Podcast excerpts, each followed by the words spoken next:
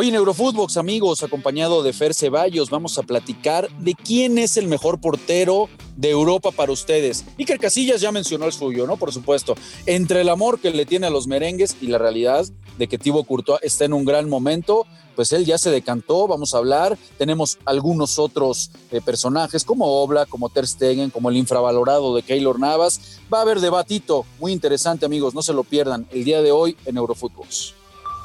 Esto es Eurofootbox, un podcast exclusivo de Footbox. Hola amigos, ¿cómo están? ¿Cómo les va? Qué placer saludarlos, encontrarnos en un episodio más de Eurofootbox, ya al fin de la semana, después de muchísimos partidos que hemos tenido, Copa, Liga, y el día de hoy un programa muy especial para poder eh, debatir con mi buen amigo, compañero, con el crack de Fer Ceballos. ¿Cómo estás, bro? ¿Cómo te va? Todo bien, mi Rafa. Aquí listos para platicar de lo que está pasando en el fútbol de Europa y, creo que hoy lo vamos a centrar en los porteros, ¿no? De acuerdo, de acuerdo. Me parece que da para, para buen debatito porque la verdad es que hay varios porteros que están eh, viviendo gran momento, que me parece que han, han, superado algunos otros o los momentos de otros como Neuer y compañía. Y hoy, eh, pues entrándole rápido a ese tema, mi querido Fer, eh, te preguntaría para ti quién es el que está viviendo mejor momento. Iker Casillas, ya vimos que él de inmediato candidateó al suyo, ¿no? Este, yo no sé si porque, porque tiene mucho cariño por el Madrid o realmente tú crees que Thibaut Courtois eh, es hoy por hoy el mejor portero que hay en el mundo. Ha, tenido una gran temporada, ¿no, Rafa? Eso, eso es una realidad. Eh, es cierto que que han dado muy bien. De hecho, termina siendo pieza clave Courtois en la, en la Supercopa, deteniendo el penal eh, para que el Athletic Club de Bilbao no, no empatara el partido, ¿no? Fue, fue, la figura en ese momento.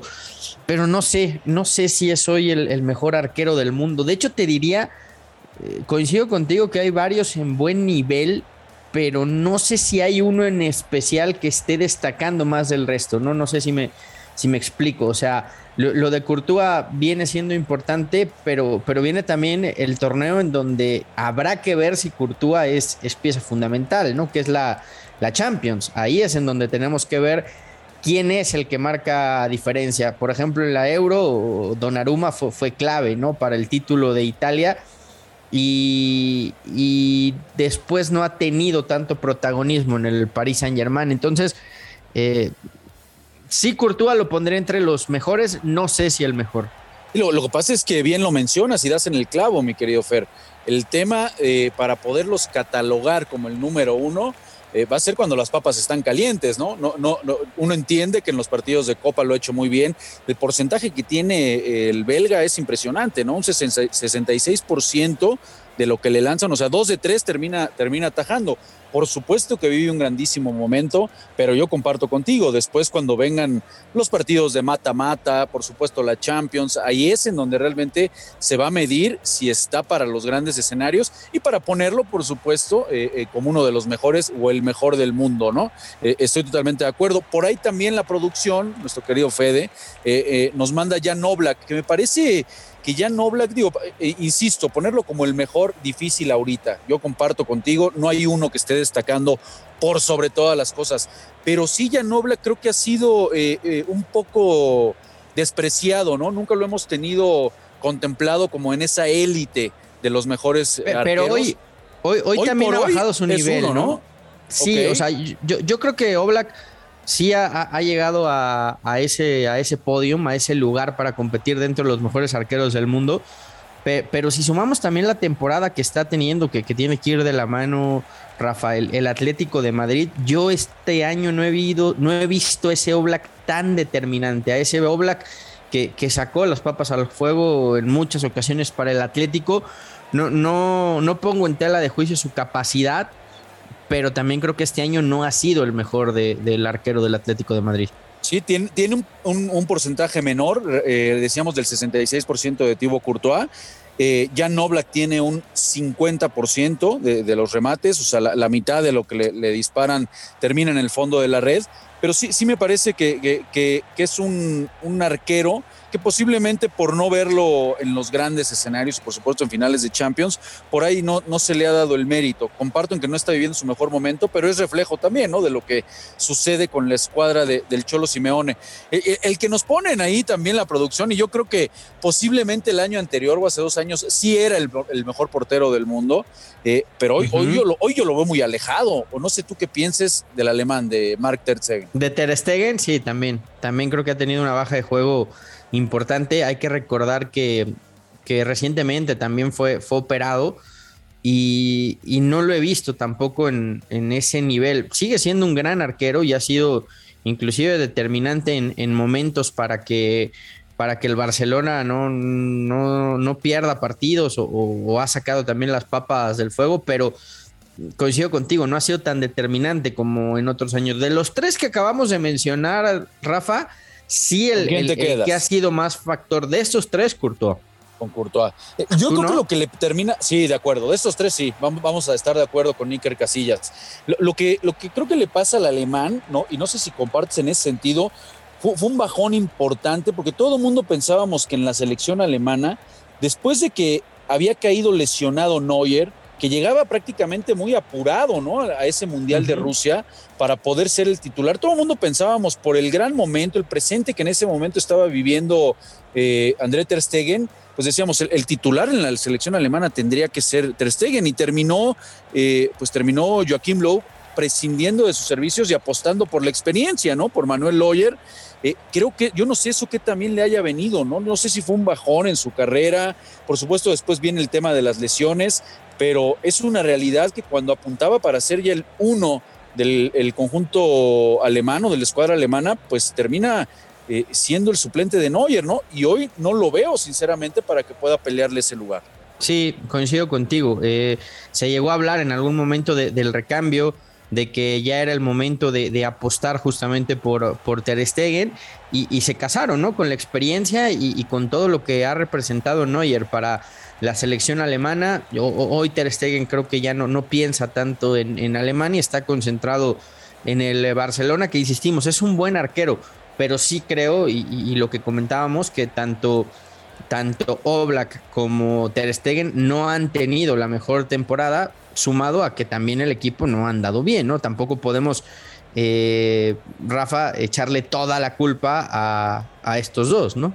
No, de acuerdo. Lo, del Barcelona lo hemos platicado mucho. Los descalabros que ha tenido el conjunto del Cholo Simeone siendo el que mejor se reflejó. Bueno, pues ahí, está, por supuesto, eh, también siendo partícipes sus arqueros. Y vamos a ver la gran incógnita si Thibaut Courtois termina llenando e, ese gran espacio en los momentos más importantes de uno de los arqueros, me parece, y aquí te la voy a tirar así de rebote, mi querido Fer, más infravalorados eh, que hay en el fútbol.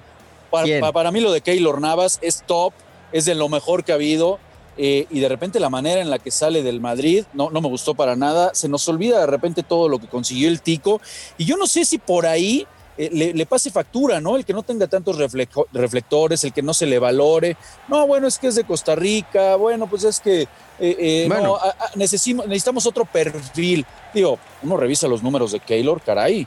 O sea, tendría que estar en, ese, en ese podio, mi querido Fer. tendría que estar, ¿no? ¿no? No es fácil ganar tres Champions y siendo arquero titular del, del Real Madrid, ¿no? Me parece que, y en su momento se comentó, claro que la llegada de Courtois ha sido, ha sido rentable, eh, apostaron por un arquero más joven, pero la pregunta que todo el mundo se hizo en ese momento es ¿por qué vas por Courtois si ya tienes un, arquero más que confiable y que, y que además ha estado en, en, un, en un grandísimo nivel? Y ahora... En el Paris Saint Germain le pasó algo similar cuando aprovecharon la, la opción de mercado y se llevan a, a Donnarumma, ¿no? Entonces, eh, sí, yo, yo, creo que no se le ha dado el valor que ha tenido eh, Keylor Navas en el fútbol europeo y por supuesto en el, en el fútbol mundial, ¿no? Bien, lo comentas, eh, Rafa. ¿Sabes a mí qué otro arquero eh, creo que tendríamos que darle mucho más, pero mucho más valor? ¿A quién? ¿Alison? ¿O a quién te gusta? No, Emiliano Martínez, el argentino. Sí, cómo no. En su momento llegó a ser de lo mejor, lo mejor de la Premier y fue clave, fue factor fundamental para que Argentina ganara la Copa América, ¿no? Y, creo que, creo que no, no, se le da el valor a esa Copa América que Argentina ganó en Brasil después de tantos años de, no poder ganar nada y, y, ha mostrado un grandísimo nivel en la, en la Premier, ¿no? No, no, puedo estar más de acuerdo con, tu apunte, mi querido Fer, porque incluso también platicábamos cuando vino, eh, vinieron, estos nombramientos de los técnicos, decíamos, bueno, si está Mancini, ¿cómo no le van a dar también mérito a Leonel Scaloni, ¿no? Con lo que termina consiguiendo. Entonces, sí, estoy totalmente de acuerdo. Creo que lo del Dibu Martínez, digo, caray, ese juego mental que nos, que nos demostró en la tanda de penales fue hermoso, ¿no? Cómo, cómo se terminaba comiendo crudos a los rivales desde antes de que, de que terminaran ejecutando. La verdad que con una personalidad bastante, bastante eh, sui generis este, este arquero. Y sí, sí, comparto. Y oye, mi querido Fer, a ver, para platicar de, las notas del día, darle una repasadita antes de que nos tengamos que despedir. Caray, pues se confirma el tema de Ansu Fati. Qué mala suerte, hombre, ha tenido Ansu Fati, ¿no, caray? Dos meses fuera va a tener que estar eh, eh, por esta nueva, nueva lesión en el cuádriceps femoral. Sí, lamentable lo, de Ansu, que, que, las lesiones lo siguen atacando.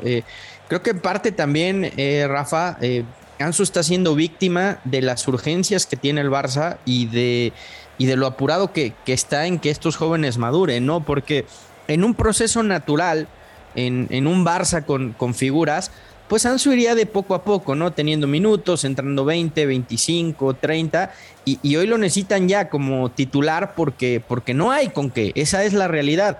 Eh, de cierta manera eh, tuvo su regreso tras una lesión importante y, tú sabes perfectamente, Rafa, que eh, como exfutbolista que una lesión de, rodilla después te suele traer lesiones musculares porque el músculo va arrastrando todo, ¿no? Y, creo que las urgencias que tiene el Barça están precipitando mucho.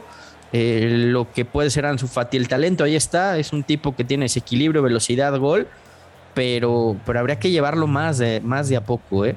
Sí, sí, esperanzados a, quién va a ser el que tome la batuta, ¿no? Como fue Messi después de Ronaldinho y quién va a ser en la era post-Messi. Estoy totalmente de acuerdo. Están acelerando procesos y bueno, es evidente que, que no le ha venido bien eh, a Ansu Fati. No es el primer caso, digo, tampoco me parece que es, para alarmarnos. Por supuesto que todos quisiéramos ya, verlo constantemente en la cancha, pero sí tendrá que reflexionar ahí el cuerpo técnico del Barcelona y decir, a ver, es la joya junto con Pedri, hay que llevarlo de a poco para que sí termine siendo pues ese futbolista que todo el mundo espera, ¿no? al que se le ven que tiene unas cualidades impresionantes. En otra nota se termina retirando este central eh, de la selección de Bélgica, Tomás Vermeulen. Qué pena, ¿no? Qué pena lo de Vermeulen porque en esta generación dorada de Bélgica, digo, pues él, era de los más importantes ahí como zaguero y qué pena que no hayan podido conseguir nada. Uno entiende que ganar cosas en Europa es muy difícil, pero de a poco vamos a ir viendo casos como este. ¿eh? Después seguramente va a venir Bertongen si no consigue nada, y en algún momento los Hazard, y en algún momento los de Brun.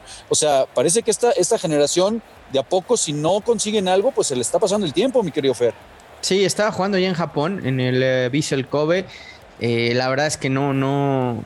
En, el Barça simplemente no pudo, entre lesiones, entre baja de juego, no, no pudo consolidarse. Era un central que pintaba muy bien de su estadía en el Ajax, Rafa, y, sí, se, está acabando de a poco ¿eh? la generación eh, dorada de, Bélgica y no han ganado absolutamente nada. ¿eh? Les pues queda el Mundial. Yo veo complicado que, Bélgica vaya a ser candidato a ganar la Copa del Mundo. Y, creo que va a ser una pena, ¿no? Porque, porque sí desplegaban un fútbol impresionante. La buena noticia para Bélgica es que está trabajando muy bien desde abajo y está sacando muchos jugadores pero creo que Vermalen eh, fue de esas promesas que, nunca fue lo que se esperaba, ¿no? Sí, totalmente de acuerdo. Bueno, pues termina, termina su carrera, se retira el belga. Hugo Lloris, antes de despedirnos porque se nos acorta el tiempo, termina renovando con los Spurs. ¿Y qué te parece la sanción a Marcelo? Exagerada, ¿no? Tres partidos de suspensión. Sí, sí, bastante exagerada, bastante exagerada, pero bueno, le, cayeron tres. Eh, lo que nos dice prácticamente que, se pierde ya la, o sea, se perdería ya la Copa del Rey porque no, no podría jugar ya, ya más. Bueno, podría jugar porque se, claro, se juega después en ida y vuelta, tenemos razón. Entonces, eh, vamos a ver si, si al final, si es que el Madrid llega hasta las instancias finales, Marcelo puede regresar, ¿no? Pues qué, qué, mala suerte para el brasileño, porque aparte me parece que hizo un buen partido, pero bueno, ahí está, no, no entiendo por qué tantos partidos. Mi querido Fer, Crack, amigo, nos vemos al ratito en el canal para seguir platicando de lo que más nos gusta, que es el fútbol. Y te agradezco que hayas estado con nosotros aquí en Eurofootbox, bro. un gusto, como siempre, Rafa. Fuerte abrazo. Fuerte abrazo a toda la banda que, como siempre, nos escucha aquí de lunes a viernes en su podcast favorito. Un abrazo. Esto fue Eurofootbox, un podcast exclusivo de Footbox.